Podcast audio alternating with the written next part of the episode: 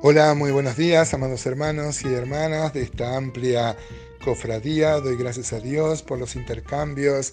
Ayer fue muy fructífero, más de 30 hermanos me contaron sus experiencias, sus pruebas y cómo pudieron ir al Señor, como tomando el ejemplo de Job.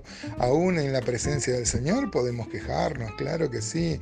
Eh, eso es lo que sacábamos de este pasaje, ¿no? De cómo Job se queja sin maldecir, sin rebelarse, pero quejarse por la situación que le, que le había tocado vivir. Desde el versículo 17 al 21 es una porción muy necesaria del capítulo 7 porque va a rescatar la gracia eh, y él se pone a reflexionar, Job, luego de quejarse, en que ¿por qué Dios tendría que darle placer, como si el objetivo que tuviera Dios sería este, poner al hombre como, eh, como soberano y librarlo de, de, todas las aflicciones. Job reflexiona algo que es muy actual y es lo necesario de las tribulaciones también en el propósito de Dios. Hay cierta teología que hoy amenaza nuestra concepción de Dios que pone al hombre en el centro escuchaba a un líder máximo de una religión. Este, acá no, ustedes saben que no estamos para criticar, pero este, él decía que el máximo objetivo de Dios es tu felicidad. Y eso no es tan así porque el objetivo de, de Dios es reivindicar su gloria. Todo empieza y termina en Él. Eh, no es el hombre y sus necesidades el objetivo supremo de los propósitos de Dios, sino Dios y su propósito en sí mismo. Por supuesto que somos beneficiados, tenemos la salvación, tenemos a Dios como Padre, amén. Claro que sí, Él, él vela por nosotros, pero no es el objetivo supremo de Dios la satisfacción del hombre. Vamos a leer entonces versículo 17, dice, ¿qué es el hombre? Para que lo engrandezcas y para que pongas sobre él tu corazón. Y lo visites todas las mañanas y todos los momentos lo pruebes. ¿Hasta cuándo no apartarás de mí tu mirada y no me soltarás siquiera para que trague mi saliva? Si he pecado, ¿qué puedo hacerte a ti, oh guarda de los hombres? ¿Por qué me pones por blanco tuyo hasta convertirme en una carga para mí mismo? ¿Y por qué no quitas mi rebelión y perdonas mi iniquidad? Porque ahora dormiré en el polvo y si me buscares de mañana ya no existiré. Mire qué interesante. Job razona con Dios tocante a sus tratos con el hombre y reflexiona qué es el hombre, ¿no? Como cuando vimos los salmos, ¿se acuerdan? Decía el Salmo 8, ¿qué es el hombre para que tengas de él memoria? ¿Qué es el hombre? Podríamos en esta mañana reflexionar, amados hermanos, hacer una introspección acerca de qué es el hombre, para que este, Dios trate con nosotros. Esto es maravilloso. Decíamos que el objetivo de Dios no es la felicidad del hombre, pero nos llena de felicidad, de alabanza, el saber que somos objeto de su propósito. Y aún las pruebas, aún las pruebas y aún la disciplina que Dios ejerce sobre nuestra vida es muestra de su gracia.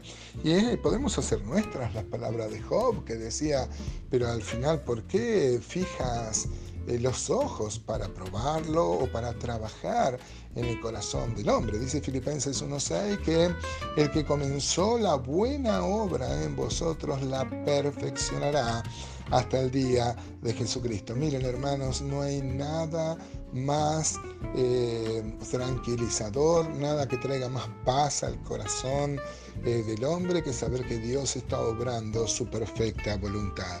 Yo muchas veces he pasado por pruebas, por pruebas muy duras, y uno siempre se analiza si no son consecuencia de nuestras faltas, de nuestros yerros, esas, esas, esas situaciones problemáticas.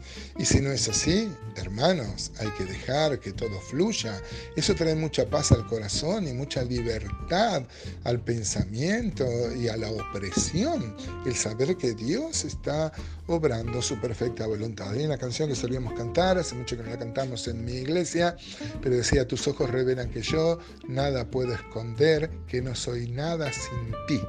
Y en otra parte dice, porque sé que está sobrando tu perfecta voluntad. En mi vida está sobrando tu perfecta voluntad. Job parece haber elevado sus pensamientos a Dios con algo de fe y esperanza. Mire cómo él está descubriendo que Dios quiere trabajar en su corazón, ¿no? Como el herrero que pone al fuego este, un hierro para luego templarlo, ¿no? Lo pone en aceite o en agua para que temple el hierro. De acá eh, Job parece ir entendiendo lo que nosotros muchas veces no podemos entender y no somos llamados a entender también.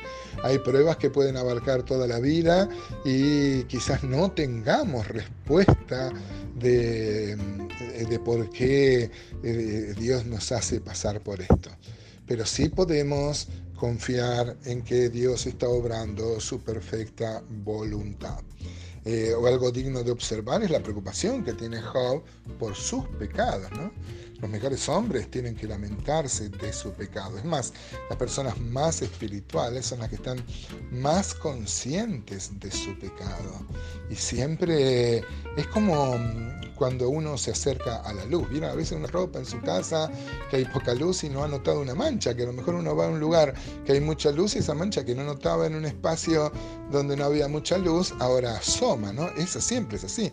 Cuando uno más se acerca a la luz, aún las manchas que no parecían visibles se hacen visibles en la luz. Así pasa cuando vamos creciendo en las cosas espirituales y entonces cada vez que nos acercamos más a Dios somos más conscientes de nuestro pecado. ¿no?